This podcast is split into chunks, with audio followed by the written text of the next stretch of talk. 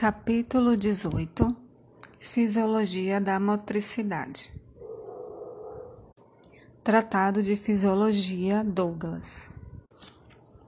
Quando se fala em motricidade, discute-se a natureza dos fenômenos fisiológicos que controlam a função motora esquelética e que os adaptam aos requerimentos funcionais do organismo, como os movimentos voluntários ou involuntários, a postura, as posições específicas, a ritmicidade motora, etc.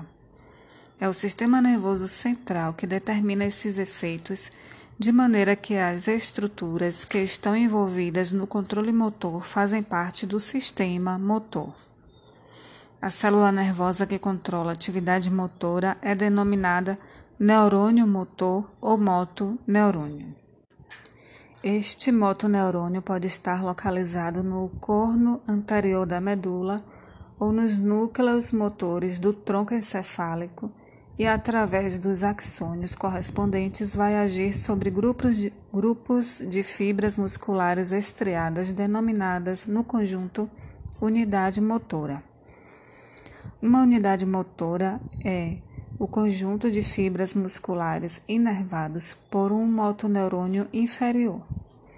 Esses motoneurônios são às vezes denominados motoneurônios inferiores, já que eles são os que inervam diretamente o músculo e sua deficiência leva à paralisia flácida, isto é, a falta de contração muscular, acompanhada de perda do tônus muscular. Sua ausência produz atrofia muscular e inexistência de respostas reflexas. Isso significa que o motoneurônio inferior não somente controla a atividade muscular, como estimula o desenvolvimento do músculo e coordena a função motora.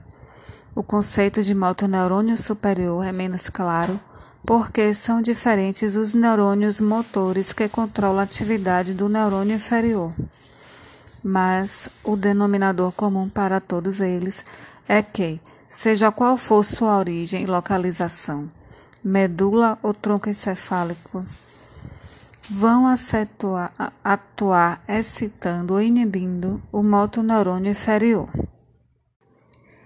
Vários autores supõem existirem três tipos de motoneurônios superiores.